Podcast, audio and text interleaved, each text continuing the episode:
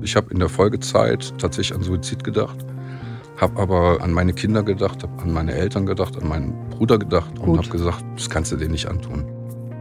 Hallo, herzlich willkommen zu Stahl, aber herzlich. Mein Name ist Stefanie Stahl, ich bin Diplompsychologin, Psychotherapeutin und Buchautorin. Und heute ist der Felix bei mir und der Felix hat das Problem, dass er drei Jahre lang von seiner Frau betrogen wurde. Sie hat sich dann auch getrennt. Er wusste aber nichts davon. Und jetzt traut er seiner Wahrnehmung nicht mehr. Und er hat inzwischen auch eine neue Beziehung und hat jetzt aber ziemliche Angst, wieder so verletzt zu werden, wieder betrogen zu werden, wieder irgendwas nicht wahrzunehmen, was vielleicht ist. Hat deswegen im Moment auch einen ziemlichen Schalldämpfer auf seine Gefühle gemacht. Und wir versuchen einen Weg zu finden, wie er seiner Wahrnehmung wieder mehr vertrauen kann. Hallo Felix, herzlich willkommen. Ja, hallo Steffi, grüß dich. Wie geht es dir heute Morgen? Ja, ich bin noch ein bisschen angewärmt vom Fahrradfahren, vom Hotel aus, äh, mhm. aber so an sich äh, geht's mir gut, ja. Prima. Gut, und welches Thema hast du mitgebracht? Ja, ich habe eigentlich zwei Themen, die ich habe. Zum einen ist es so, äh, dass ich einfach äh, aus der ja, vergangenen Beziehung einfach mal wissen will, ob meine ja, Aspekte und da haben mir sicherlich auch deine Podcasts geholfen, ganz klar. Äh, neben Trennungsgruppe, einer moderierten Trennungsgruppe, neben einer Einzeltherapie und halt eben auch letztendlich die Podcasts, die du so eingestellt hast oder eingestellt werden, waren für mich auch sicherlich so ein Weg äh, zu dem, wie ich heute bin und zu dem, wie ich mich heute fühle. Weil mhm. ich hatte tatsächlich eine ganz schwierige Phase ab 2019 und äh, die haben mich wirklich bestärkt in dem, was ich tue und in dem, wie ich sehe und einfach auch selbst reflektiert mit dem umzugehen, was passiert ist und wie ich halt in die Zukunft starten will. Also ich habe das Thema, wie gehe ich mit der alten Beziehung um? Wie kann ich erfahren, Gibt es noch mal eine ehrliche Auseinandersetzung mit meiner noch getrennt lebenden Ehefrau? Vielleicht dann irgendwann bei geschieden. Und wie wirkt sich das auf mein weiteres Leben aus? Habe ich, ja, ich sag mal, einen Schaden davon genommen? Ja, ist, ist es so, meine Beobachtung ist, ich kann mich nicht mehr so unbedarft in eine Beziehung rein steigern oder einfach fallen lassen. Also ich, ich sehe es sehr, sehr sachlich. Ich habe jetzt eine Beziehung und ähm, nehme aber auch da wahr, ich versuche emotional zu sein und auch reinzugehen in die Beziehung und weiß aber auch nicht genau, weil der Gegenpart auch so ein bisschen unklar ist. Das sind so alles so Facetten, die mich bewegen. Und also du hast Angst, verletzt zu werden? Auch wieder, ja. Auch wieder und zu sehr verliebt und Liebe, äh, Liebe zu weiterzugeben, aber letztendlich in der Verletzung dann irgendwann zu landen. Das ist auch eine, ja, sicherlich eine Facette, ja. Was hast du denn erlebt mit deiner Frau, was dich so umgeworfen ähm, hat? Ja, ich muss da ein bisschen ausholen. Also eigentlich, ähm, ja, die, die, ganze Sache ging 2017 los. Äh, meine Frau erwähnte eigentlich in einem Kontakt mit ihrer Schwester, dass sie Kontakt zu einem ja, früheren bekannten Gruppenleiter aus der Kirche hatte. Ich habe da überhaupt gar nicht großartig, ähm, ja, ich sag mal, Facebook war das, mein soziales Netzwerk, habe da gar nicht großartig einen Fokus drauf gehabt, weil ich gedacht habe, ja gut, Facebook, Freund, Freundschaften, da tauscht man sich so aus, kein Problem. Ja, und das war halt dann so da. Sie erzählte auch ab und an mal was, aber jetzt nicht so intensiv, dass ich irgendwie hätte, ja, sagen wir mal, da Rückschlüsse darauf ziehen können, dass es eine Affäre gibt. Und du hattest wohl auch ziemliches Vertrauen in ja, sie. definitiv. Mhm. Definitiv. Also es war natürlich auch ein Stück weit Routine. Ja? Also wir, hatten, wir waren seit 1994 war verheiratet gewesen, wir haben zwei Kinder, zwei erwachsene Kinder.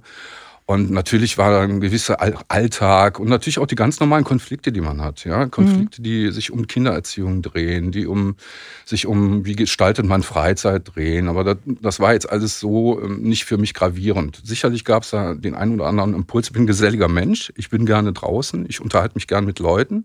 Mich interessieren Geschichten, mich interessieren die Meinungen.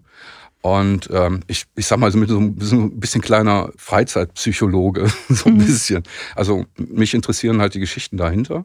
Und ich war natürlich durchaus, ich bin im Chor, bin ich gewesen, ich war in einer Sportgruppe und, und da waren so Facetten, die halt eben vielleicht sie gestört haben, dass ich zu sehr nach draußen gedrängt habe. Irgendwie auch zu viel, zu, zu, zu sehr aktiv vielleicht war, keine Ahnung.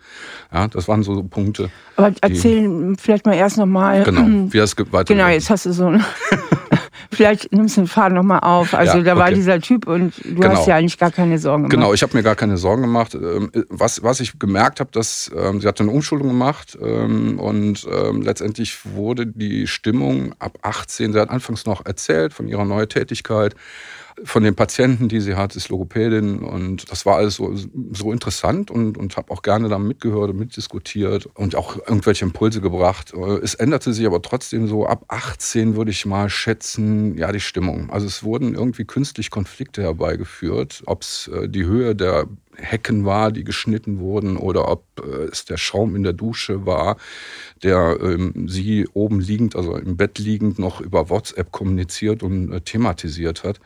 Ob es dann auch eine Szene war, ähm, sie lag auf dem Sofa, hat ihr Handy, ich bin zu ihr, wollte sie in den Arm nehmen, also mal lieb in den Arm nehmen und sie drehte mir das Handy weg und hat mir dann gesagt, äh, ja, ja was willst du denn, so ungefähr. Mhm. Im Nachhinein wird natürlich dann da ein Schuh draus. Ne? Im Nachhinein guckt man sich solche Dinge dann eher ja, an. Ja, so, ja, ne? ja, das stimmt. Das, ist, das fällt einem dann auf. Ne? So, und wir waren auch noch im Urlaub, wir hatten äh, eine gute Zeit. Sie wollte über ihren Geburtstag, ihren runden Geburtstag, wollte sie dann halt eben nicht zu Hause sein. Und da hatte sie auch so ein bisschen, äh, ich glaube, Midlife Crisis oder zumindest so Probleme mit dem Alter. Dann kamen so die ersten äh, Aussagen, 50 ist er geworden.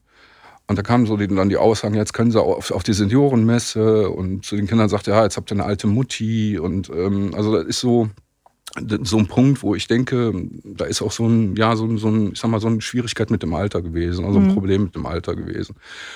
Und Fakt ist, es waren aber trotzdem immer noch irgendwelche Zeiten, gemeinsame Zeiten da, ähm, auch noch kurz vor ihrer Trennung, wo sie die Trennung bekannt gegeben hat, das war am 31.12., also 18 Silvestertag, ich kam mit den äh, Brötchen nach Hause und ich stand in der Tür und dann kam direkt, warum holst du Brötchen? Ja, wir hätten doch welche. Ich sag, wie?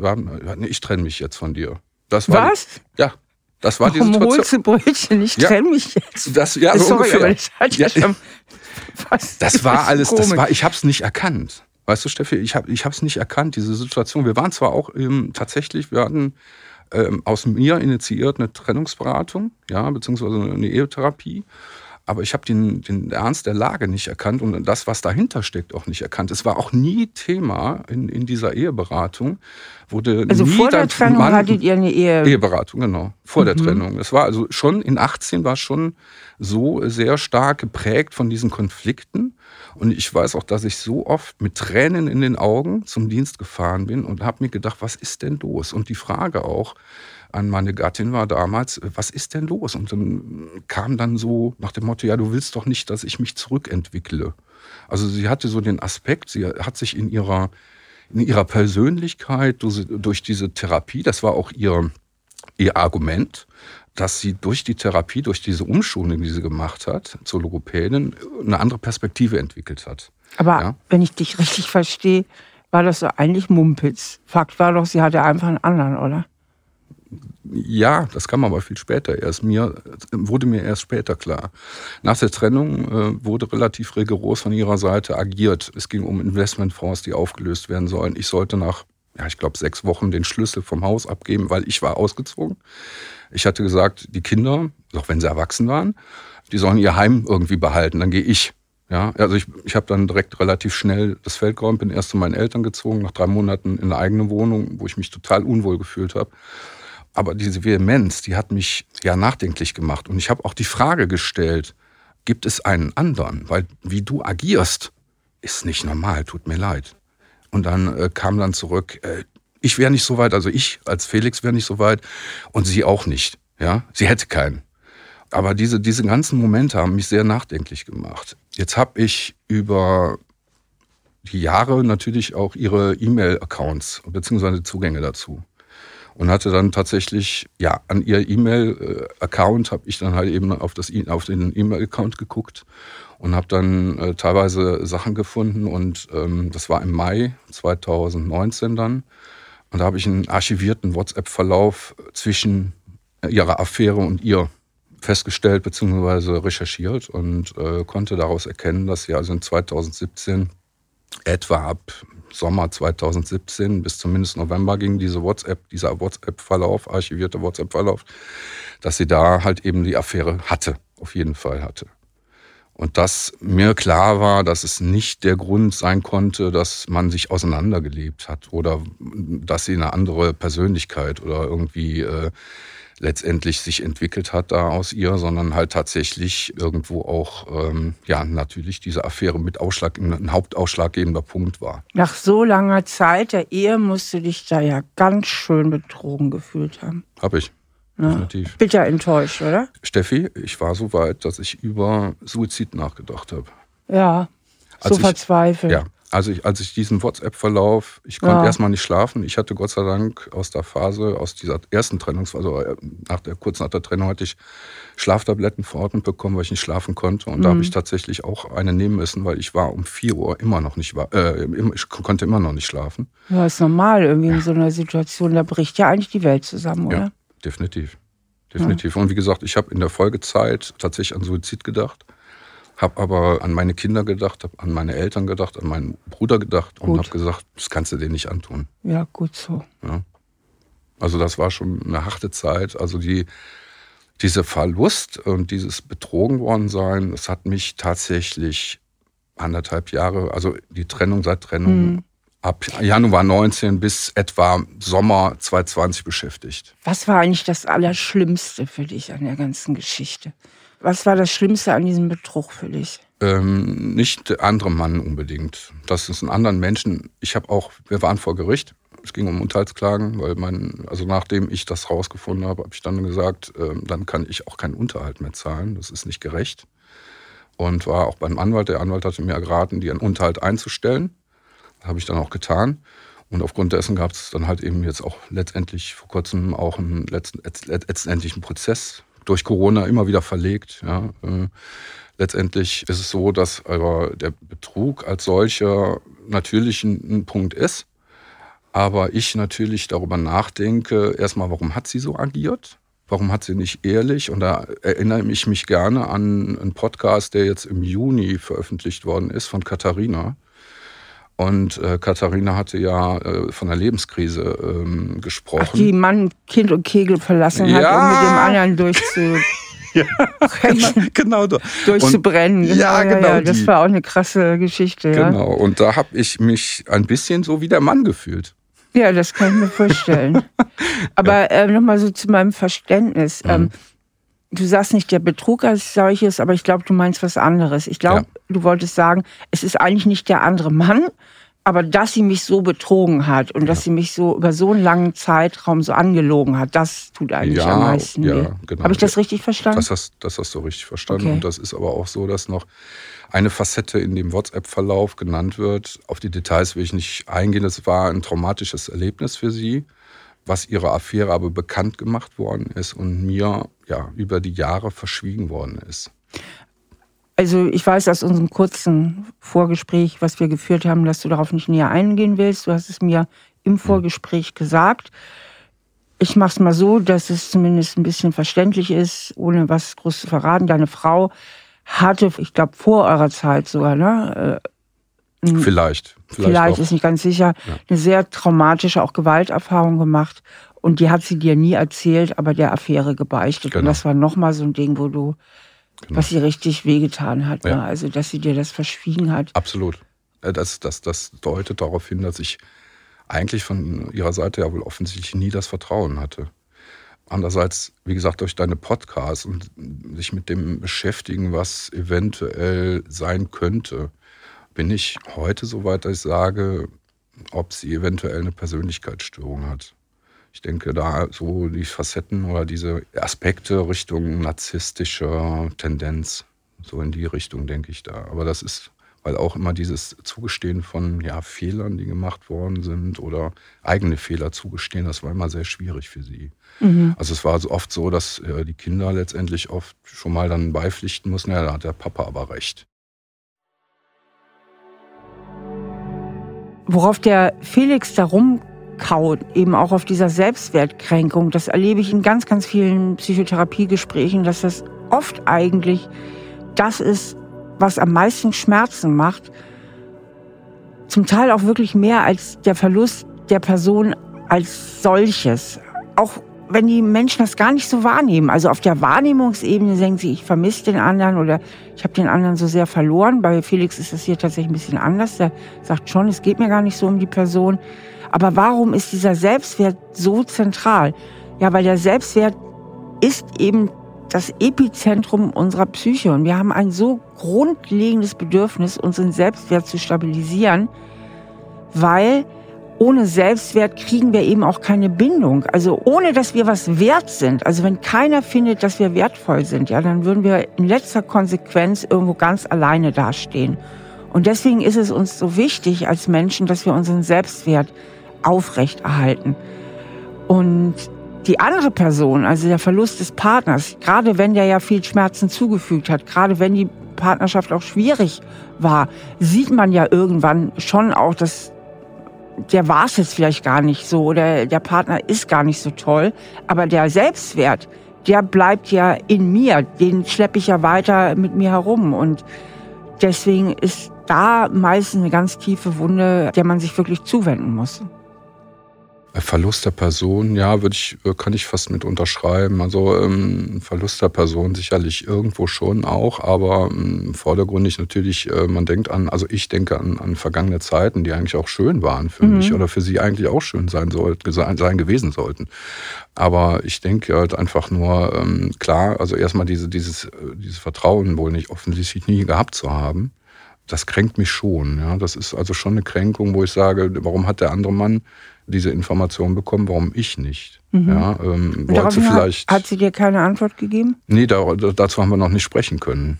Im Zweifel weiß sie das gar nicht, dass ich es weiß. Keine genau, Ahnung. Genau, weil du ja geschnüffelt hast. Eigentlich ich habe Du darfst das ja eigentlich gar nicht wissen. Das ist immer der Nachteil, wenn man Schnüffelinformationen hat. Ne? Aber ganz ehrlich, Steffi, also mhm. wenn ich mich jetzt mit ja, Getrennten unterhalten, die auch in irgendwo eine Affäre, alle, alle schnüffeln. Und klar, schnüffeln alle. man Alles. will doch wissen, was Sache ist. Ja, ich, ich, kann, ich kann das auch verstehen.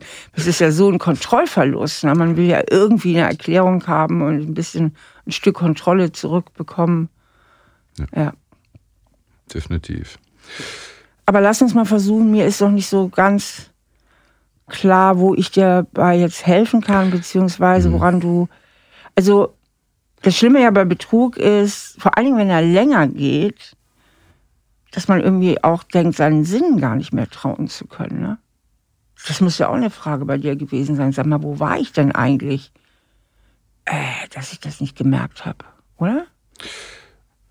Ja, ich glaube aber, ich hatte, äh, also ich hätte es mir ihr nie zugetraut. Ich glaube, sie selber hätte es sich wahrscheinlich auch nie zugetraut, weil sie in diesem, jetzt zitiere ich wieder so ein bisschen, oder nicht zitiere, zumindest sinngemäß aus dem WhatsApp-Verlauf, dass sie sich das eigentlich anfangs auch nicht hat vorstellen können. Ich glaube, das ist einfach so passiert. Der Mann war vertraut, mit dem hatte sie ähm, schöne Erlebnisse in der Jugend. Äh, erster Alkohol so ungefähr. Grönemeyer-Konzert, äh, wo sie halt eben dann halt mit ihm hingefahren ist und er das ermöglicht hat. Also da sind natürlich äh, so Bilder aus der Jugend, die schön waren und befreiend irgendwie vielleicht. Und dieser Alltag natürlich vielleicht sie auch so ein bisschen erdrückt hat. Ja, vielleicht hatte er auch ein paar Facetten, die ich nicht hatte. Also kam zum Beispiel einmal der Vorwurf, ich würde nicht kochen. Ja, äh, heute, heute meist, aber vielleicht war das so ein Punkt, ja, weil das einfach sie gestört hat, dass ich halt eben mich nicht so sehr um, um Küche oder um, um Essenzubereitung kümmere. Ja, vielleicht war das ein Punkt, weiß ich nicht. Oder ich halt eben tatsächlich öfter mal draußen war ne, und, und ja, gesellig war irgendwie auch. Ne. Das sind sicherlich ein paar Punkte und die ziehe ich mir heute auch an in gewisser Weise, wo ich sage, da kannst du was verändern und da willst du auch vielleicht in der, in der neuen, nicht vielleicht, sondern willst in der neuen Beziehung was verändern.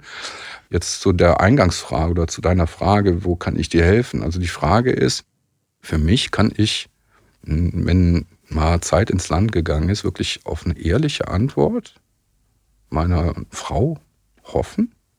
Kann ich darauf hoffen oder vertrauen, dass sie mir eine ehrliche Antwort auf die Frage gibt, warum ist das so passiert? Da müsstest du nicht mich befragen, sondern eine Sitzung beim lieben Gott haben. Also ich kann es dir natürlich nicht sagen. Ich kenne ja deine Frau gar nicht. Mhm. Keine Ahnung. Also gefühlt eher nein. Weil wenn sie drei Jahre dir äh, irgendwas vom Pferd erzählt, ja, und irgendwas von wegen Persönlichkeitsentwicklung, obwohl sie eigentlich die ganze Zeit einen anderen Typen am Start hat, würde ich ihr jetzt nicht unbedingt die Eins in Ehrlichkeit verteilen. Insofern weiß ich nicht. Also eher nicht. Die Frage, die dich so sehr beschäftigt, ist, was willst du genau von ihr wissen? Ja, woran es dann tatsächlich lag, dass sie sich für einen anderen entschieden hat. Ist es mhm, vielleicht genau. tatsächlich nur ihre persönliche Die Frage Situation? Ist ja nur, ob mhm. du das wirklich wissen musst von ihr, ne? Weil mhm. Jetzt sind wir nämlich beim Selbstwertgefühl und ich sagte ja vorhin, das ist ja meistens der größte Teil, mhm. der zu verarbeiten ist, dieses Selbstwertgefühl, nämlich diese Frage und die begegnet mir ständig auch also in allen möglichen Beziehungsgesprächen, und zwar immer auf Seiten derjenigen, die entweder mehr klammern an einem Partner, weil sie zum Beispiel an so einen bindungsängstlichen Partner geraten sind oder die verlassen worden sind. Also immer die, die in einer schwächeren Position sind. Ne? Und das Drehen darum, was bin ich eigentlich wert? Mhm. und warum hast du mich verlassen? Genau. Ich glaube, also die Frage, also ich, frage, ich hinterfrage nicht, äh, was bin ich eigentlich wert. Also ähm, Gott sei Dank ähm, bin ich in so einer Verfassung, wo ich jetzt sage, ich bin der, der ich bin.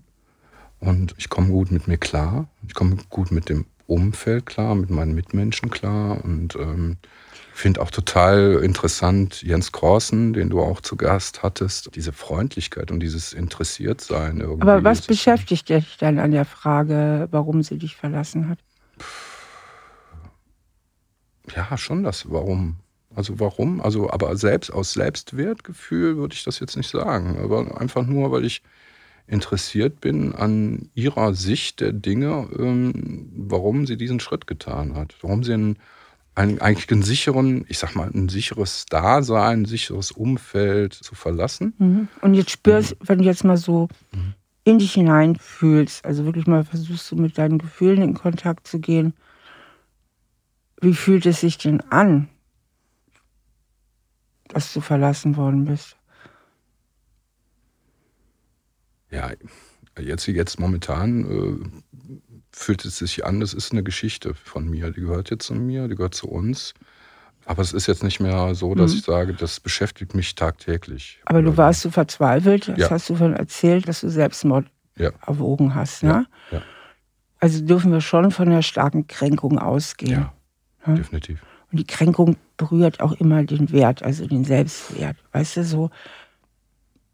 Du kannst zwar allgemein sagen, also ich sag dir mal mein, hm. meine Einschätzung, ja, ohne dass ich dir irgendwas einreden will, dass dir theoretisch und vom Kopf her viel klar ist und dass du äh, ganz okay bist und dass du zufrieden mit dir bist und dass du zumindest vom Kopf her keinen Selbstwertzweifel hast. Aber die Frage, warum hat sie mich verlassen, ist ja keine rein theoretische, weil dann wäre es ja eigentlich ziemlich egal. Also, ne? Sondern es hat irgendwas mit deinem Gefühl auch zu tun. Ja. Ne? ja und. Mir fällt nichts anderes ein, dass es natürlich irgendwo auch dein Selbstwert mit betrifft. Warum hat sie mich verlassen? Also, ne? oder warum hat sie einen anderen vorgezogen? Ja, ja, ja. Also auf einer Etage tiefer vom Gefühl her, nicht, ja. nicht von der Theorie und ich weiß, ich bin eigentlich ganz okay. Und mhm bla bla bla. Mhm. Das haben ja viele Menschen. Mhm. So eine doppelte Buchführung, was den Selbstwert mhm. betrifft. Ne? Dass sie oder ganz viele, ja. So im Kopf ist einem klar, ich bin okay, ich bin ein guter Kerl, so und so, ich bin auch nicht unzufrieden mit meinem Leben. Aber wenn es so eine Etage tiefer geht, so wirklich im Gefühl, da sieht es oft dann nochmal anders aus. Ne? Hm, ja, bin ich wirklich genügig, genüge ich nicht. Auf so einer emotionalen Ebene, also auf dieser Schattenkind- oder inneren Kind-Ebene. Mhm. Wie ist es da bei dir? Ich will dir nichts einreden.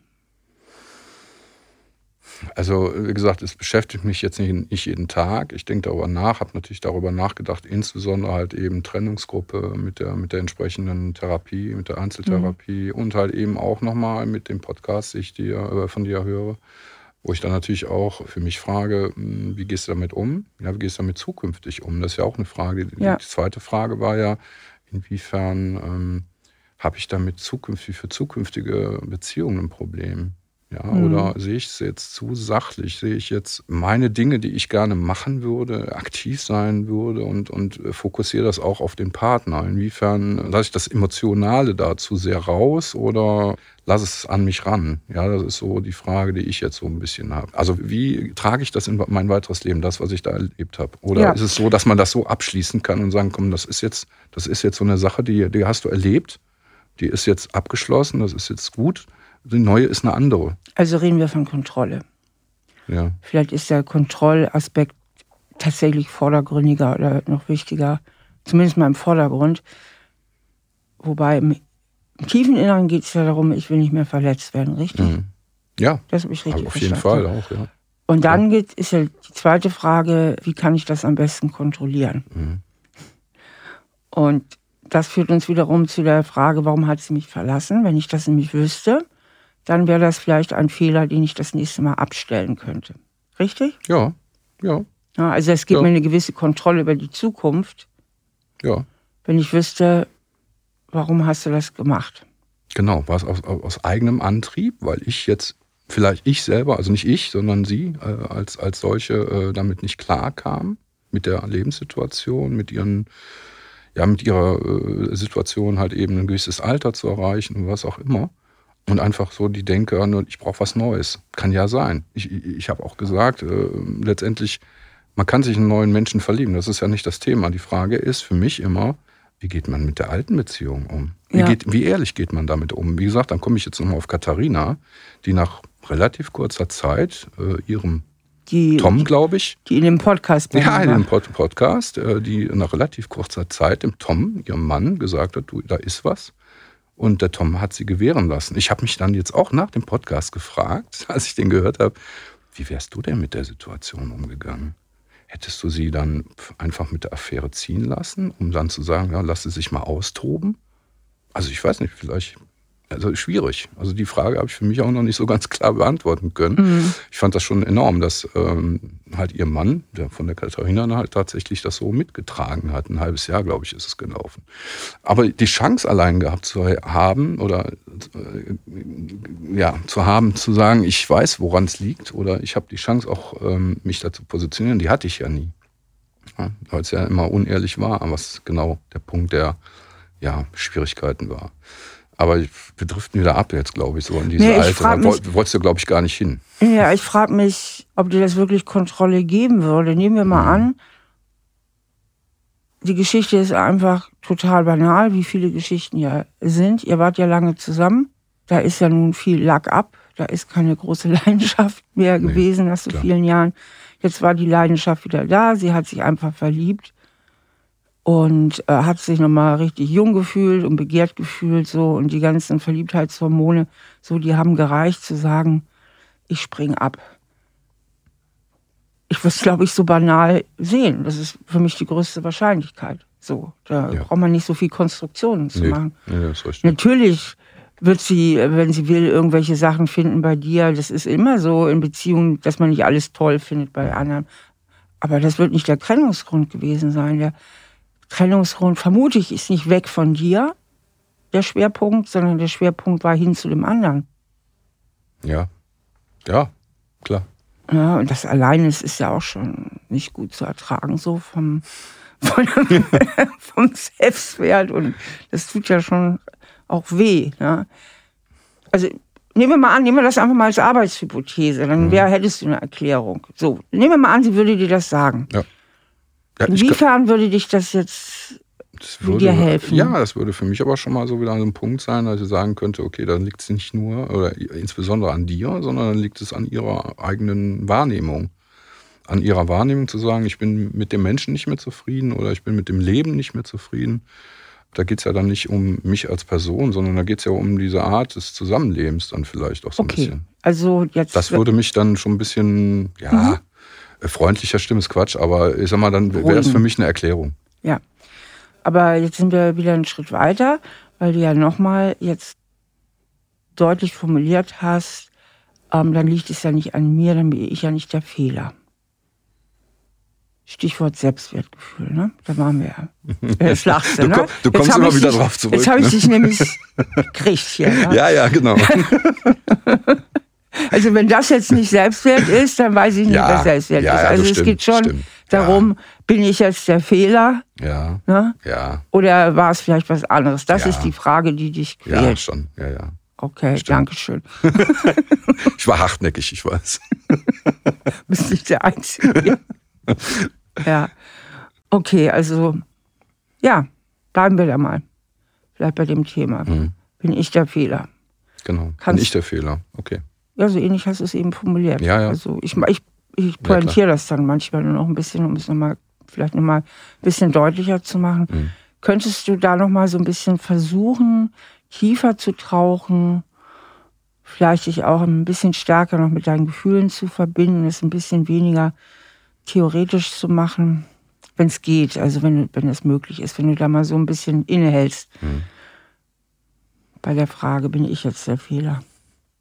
Ich weiß jetzt nicht genau, wo du hin willst. Also ähm, du meinst jetzt, äh, ob... Ich möchte verstehen, wo da für dich der Schmerz ist oder was da die Spannung in dir erzeugt. Ne? Das ist ja was, was dich wirklich beschäftigt. Ne? Warum hat sie mich verlassen? Was habe ich falsch gemacht? Ne? Oder ja, was, das, was, ja, ja, ja, natürlich. wo liegt es bei mir? Ne? Bin ja, ich ja, der Fehler? Genau, genau. Das ist äh, natürlich frage ich das, hinterfrage ich das und, und habe ja die Impulse, die sie ja dann so genannt hat, ne? das, das mit dem mal Essen zubereiten oder was auch immer sich da mal drum kümmern und vielleicht sie im Haushalt mehr zu unterstützen, ja, also die Unterstützungsleistung, die vielleicht aus ihrer Sicht nicht so da war. Wie gesagt, das könnte ein Punkt gewesen sein, ja, und, äh, wo ich sage, okay, ähm, da, da liegt mein Fehler oder lag mein Fehler. Mhm. heute ist es anders. Mhm. Heute kümmere ich mich da um Dinge, die ich äh, früher halt nicht gemacht habe. Wäsche oder so, ja. Muss ich halt eben, ja. macht Mhm. ja kein anderer. Und das ist ja auch überhaupt nicht schlimm. Also du bist jetzt schon die 2.0-Version deiner selbst. Ja, äh, definitiv. ja, definitiv. Hast dich schon verbessert. ja, definitiv. Und, und ich koche, du wirst es nicht glauben, ich koche auch gerne. Mhm.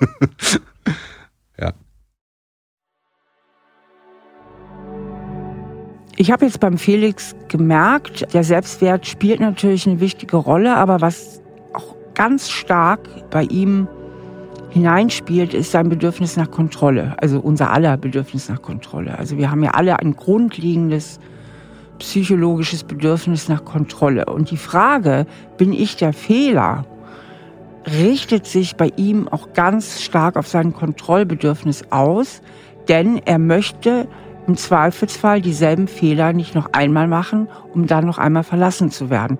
Und da sieht man eben auch wunderbar, wie eng unsere psychischen Grundbedürfnisse miteinander interagieren. Denn wenn er nicht verlassen werden will und nicht wieder verletzt werden will, sind wir auch wieder bei seinem Selbstwert. Also gerade bei Felix kann man so schön erkennen, wie unser Bedürfnis nach Kontrolle und unser Bedürfnis nach Selbstwert, also wie die beiden ganz eng miteinander zusammenhängen. Denn indem er Kontrolle ausübt, und das tut er, indem er eine sorgfältige Fehleranalyse macht, verhindert er oder möchte er in der Zukunft eine weitere Selbstwertkränkung verhindern.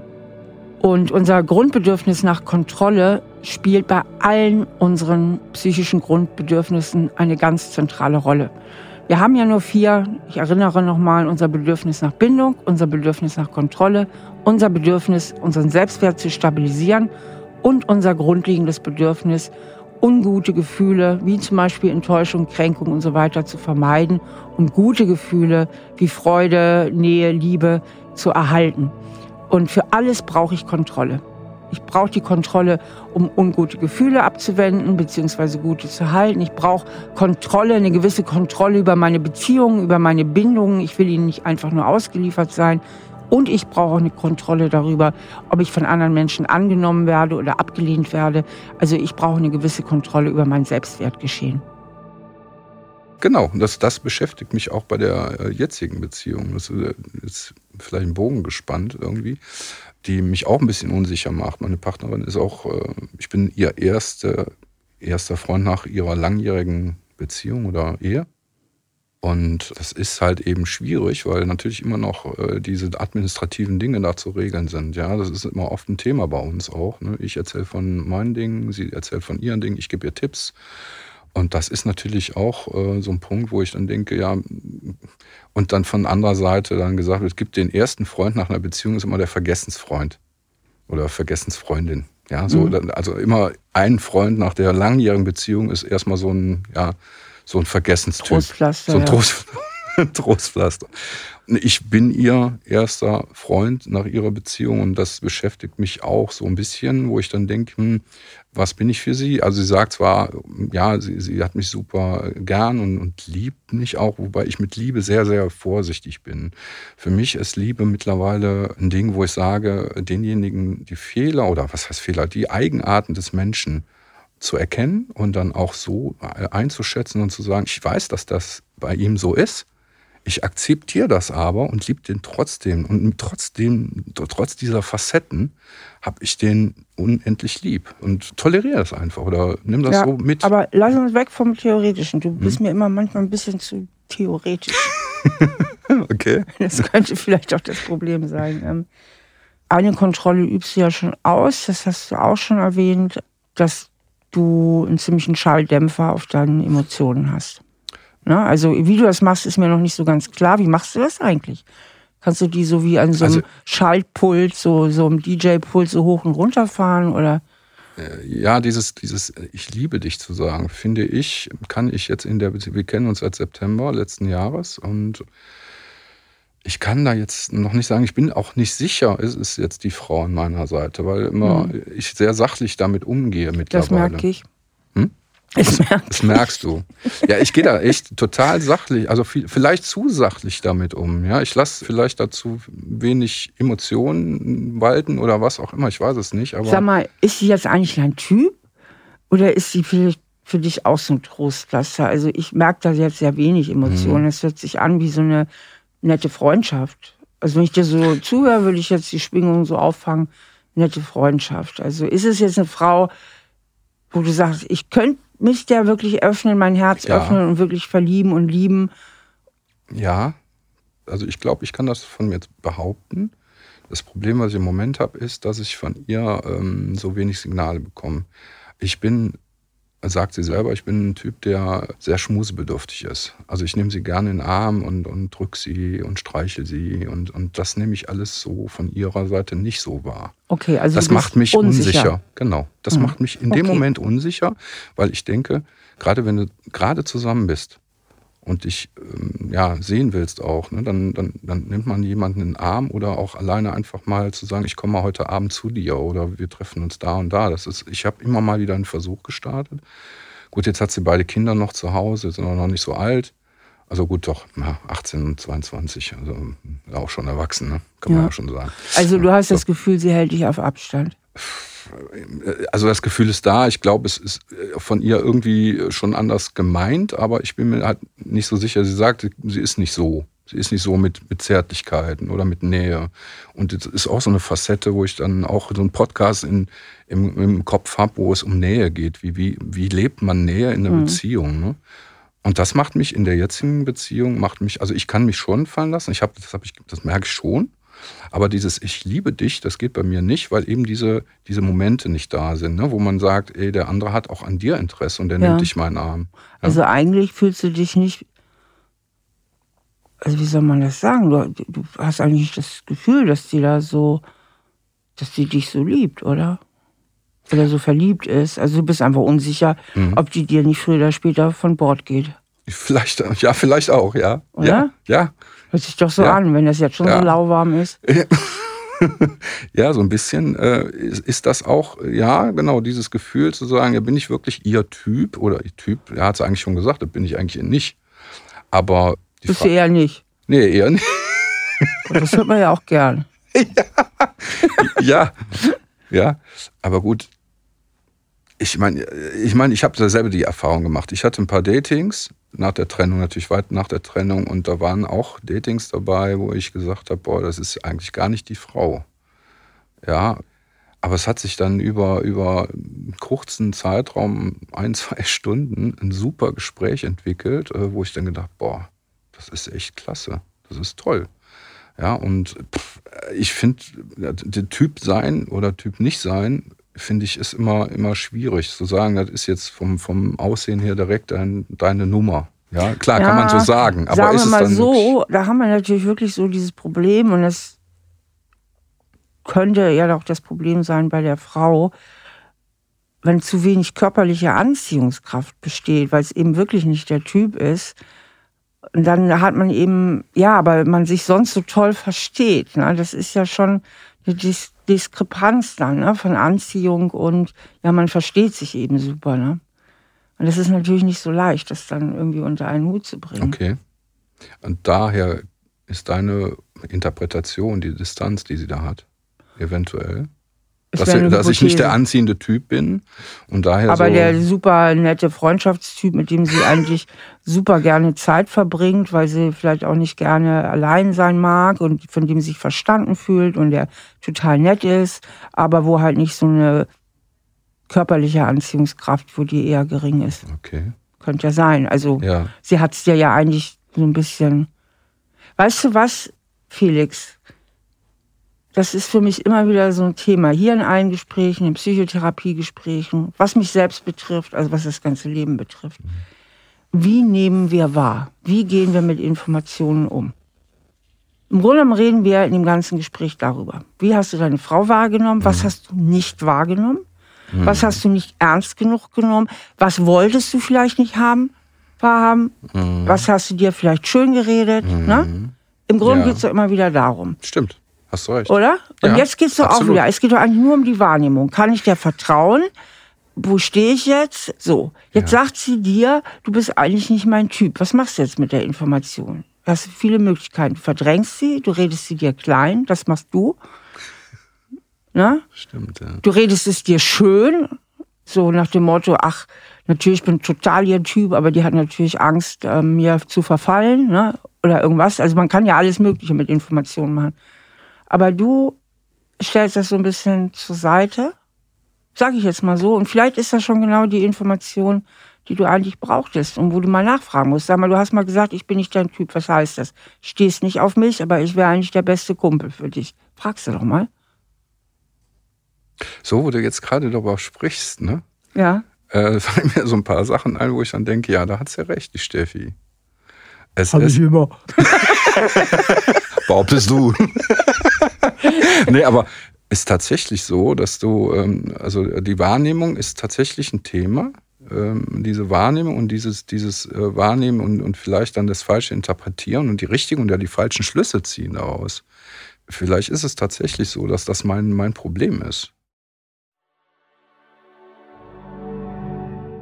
Der Felix möchte gerne eine feste Beziehung, also eine Bindung zu dieser Frau haben. Allerdings ist er sich auch unsicher, weil er sich von ihr nicht immer so gewollt und nicht so begehrt fühlt. Ja, das heißt, er ist sich unsicher, kriege ich diese Bindung überhaupt oder verlässt sie mich auch irgendwann? Und darüber hinaus ist ihm Nähe, körperliche Nähe, aber auch ein ganz wichtiges Bedürfnis in einer Beziehung. Das gehört so zu seinen Beziehungsstandards und Jetzt hat er von ihr die Information bekommen, eigentlich bist du nicht mein Typ. Und diese Information, die rationalisiert er.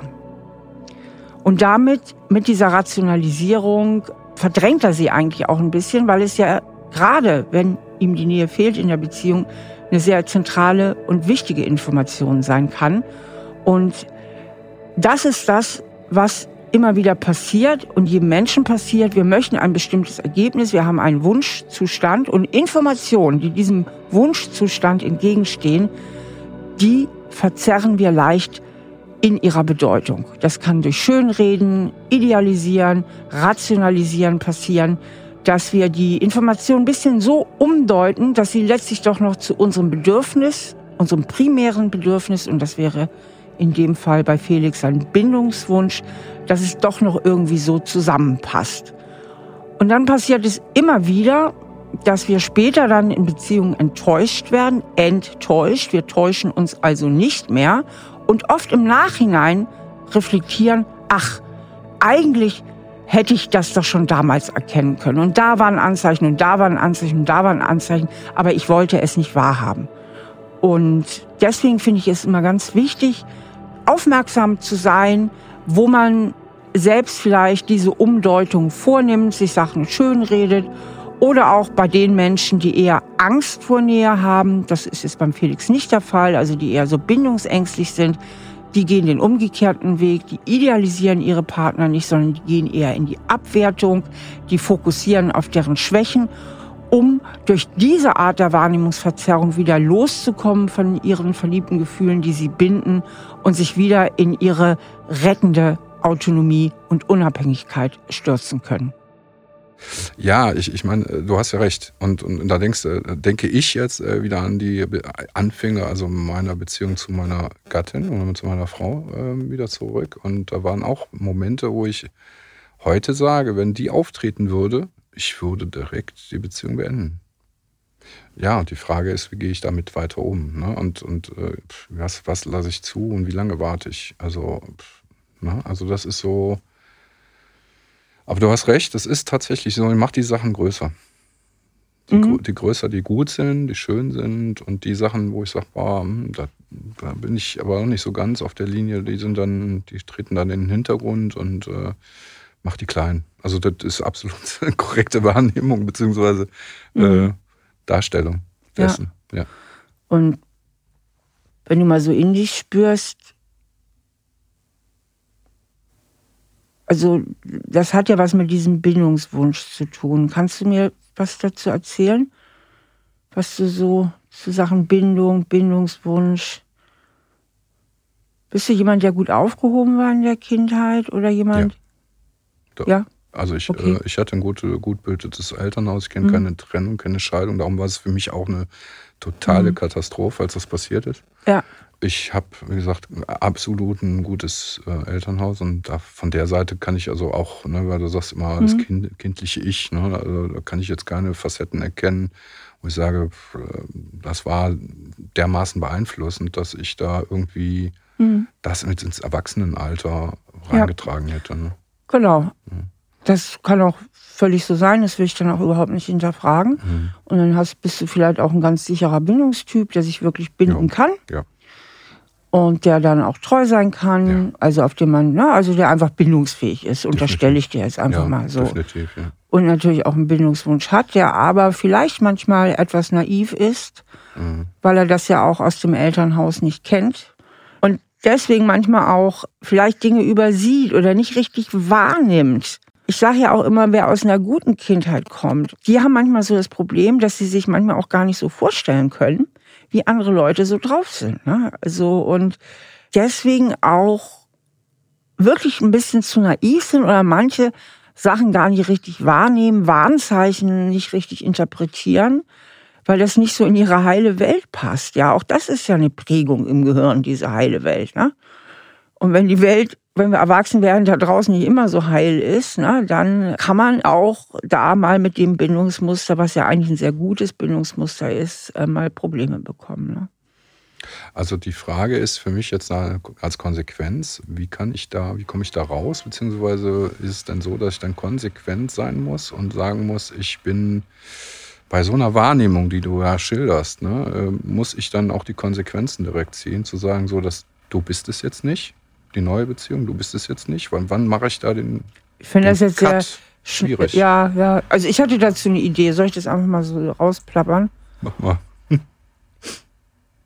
Also ich finde ja immer das Problem erkannt, dann hat man ja schon fast die Gefahr gebannt. Ne? Also so, du weißt das jetzt, dass du dazu neigst. Mhm. Wenn du hier rausgehst, wirst du nicht mehr so sehr dazu neigen, ne? weil mhm. du bist jetzt einfach einen Riesenschritt weiter für dich. Ne? Du mhm. weißt es, Vorsicht, aufgepasst. Mhm.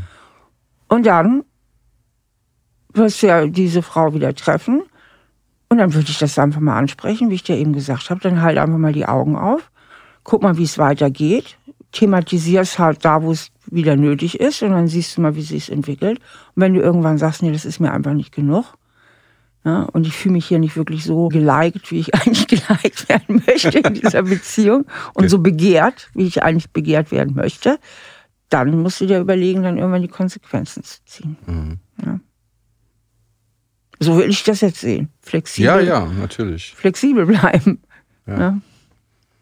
Ja, vielleicht ist das auch meine Gefahr, aber auch dieses Alleinsein war eine ganze Zeit lang ein Thema ne, für mich. Also das, das Alleine sein, wobei, wie gesagt, ich eigentlich ein geselliger Typ bin und auch irgendwo gut Anschluss finde. Ne? Also Darauf wollte so, ich eigentlich eben hinaus, mit genau. dem Alleinsein. Ja.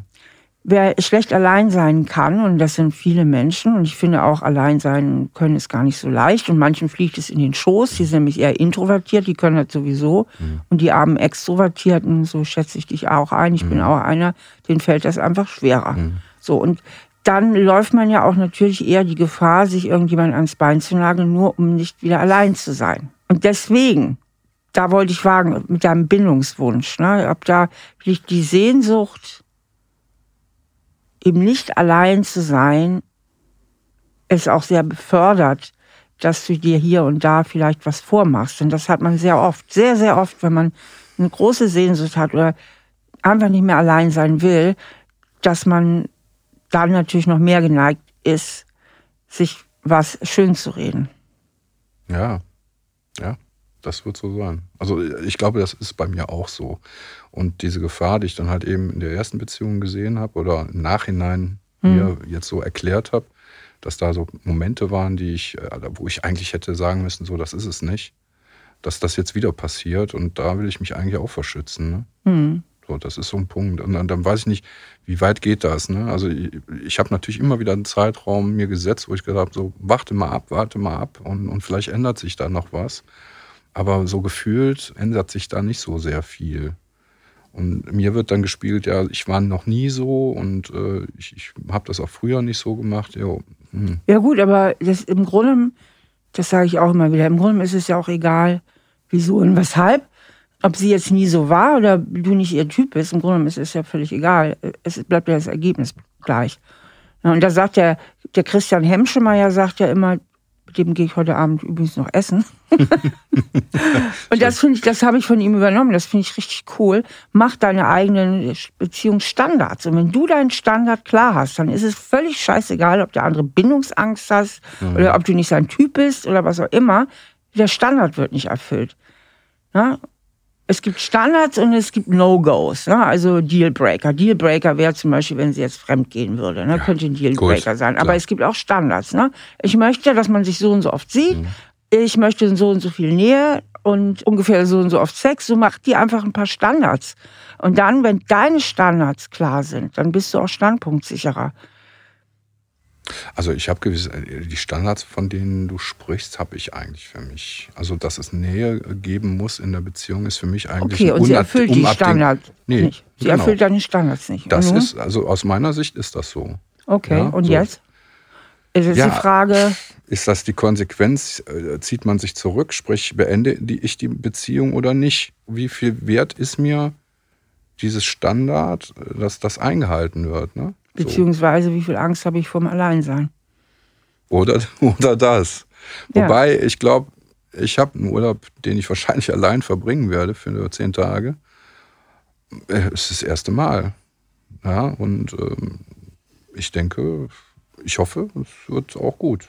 Also es ist vielleicht auch eine bewusste Zeit, wo ich mal einfach das mal ausprobieren möchte. Mhm. Ja, mal einfach zu sagen, ich bin jetzt zehn Tage auf mich gestellt und kein anderer da, ist eigentlich nicht mein Ding. muss ich ganz ehrlich sagen. Ich bin eher ein Typ, der mit jemandem zusammenfährt oder in einer mhm. Gruppe Urlaub macht und halt eben Kommunikation hat, ne? Ja, so den Austausch, ne? Und, und sich äh, schöne Dinge anguckt und sich dann nochmal mit, miteinander unterhalten kann oder darüber unterhalten kann. Aber ähm, wäre für mich jetzt das erste Mal, aber ich sehe dem gelassen entgegen. Ne? Also äh, von daher glaube ich, habe ich auch gelernt, mittlerweile äh, allein zu sein. Mhm. Also ich glaube, ich kann das ein Stück weit, ein, zwei, drei Tage ob es zehn Tage dann so konzentriert. Ich habe mir schon über einen Trustenverband da Möglichkeiten gesucht, dann irgendwelche gemeinschaftlichen Aktivitäten dann halt stattfinden zu lassen. Ja, aber schauen wir mal. Aber ja, jetzt, was nimmst du jetzt so für dich mit? Also ich nehme auf jeden Fall äh, für mich mit, das, was du jetzt zum Schluss, also zuletzt noch gesagt hast, dass ähm, einfach das nochmal zu thematisieren in der jetzigen, also das, da ging es mir auch primär auch darum äh, zu sagen, wie gehst du damit zukünftig um, wie gehst du mit der aktuellen Beziehung damit um? Und dann halt einfach das nochmal zu thematisieren und äh, einfach dann auch konsequent zu sein und nicht wieder in so eine Situation reinzulaufen, die ich damals die mit meiner Frau hatte wo es auch Punkte gab und ne, gegeben hat, die letztendlich im Nachhinein betrachtet dazu hätten führen müssen, dass man die Beziehung nicht weiterführt. Genau. Und diese Konsequenz, die ist halt schwer, vor allen Dingen, wenn man schon eine Bindung aufgebaut hat. Die ist noch schwerer, wenn man sowieso nicht gerne allein ist. Das intensiviert ja noch die Bindungssehnsucht. Aber ich denke, also meine ganze Lebenserfahrung, sowohl was alle meine Klienten betrifft, als auch was mich persönlich betrifft, man läuft oft sehenden Auges in sein Unglück. Na? Und man hätte vorher die ganzen Anzeichen eigentlich nur richtig auswerten müssen, ein bisschen konsequenter sein müssen, ein bisschen mehr Mut, sich auch mal mit dem verliebten Gefühl zu trennen und nochmal alleine zu sein. Ja. Die andere Perspektive wäre die von vielen älteren Leuten. Ja, die trennen sich heute alle viel zu früh. Ja, das wird ja immer gesagt. Ja, heute wird sich so früh getrennt. Aber ich sehe das nicht so. Ich kriege eher mit, dass Menschen zu lange in Beziehungen festhängen, die ihnen eigentlich nicht gut tun. Wobei das jetzt mit deiner Freundin, da will ich mich mal äh, ganz zurückhalten. Das ist wirklich da deine Entscheidung mehr, als dass sie nicht, aber es hört sich für mich so ein bisschen lauwarm an. Und die Frage ist ja, ist das wirklich jetzt, ne? aber okay. Also ich sehe eher, dass man sich vielleicht nicht so viel vormachen sollte. Anders ist es in einer intakten Beziehung. Wenn du in einer wirklich guten Beziehung lebst, die leben davon, dass sich die Partner im positiven Sinne beide ein bisschen idealisieren und die Schwächen etwas auf Seite stellen. Also in einer intakten Partnerschaft ist genau das sogar ganz gut. Also ein bisschen Idealisierung ist gar nicht schlecht. Das befeuert auch wirklich gute Partnerschaften. Ja, wir idealisieren auch unsere Freunde. Wir idealisieren unsere guten Beziehungen schon. Das ist auch okay, aber problematisch ist, wenn es halt schwierig ist und man sich versucht, Sachen schön zu reden und am Ende dann umso bitterer auf die Nase fällt. Mhm. Klar. Ja, vielen Dank, Steffi. Sehr gerne. Danke dir, dass du hier warst. Gut.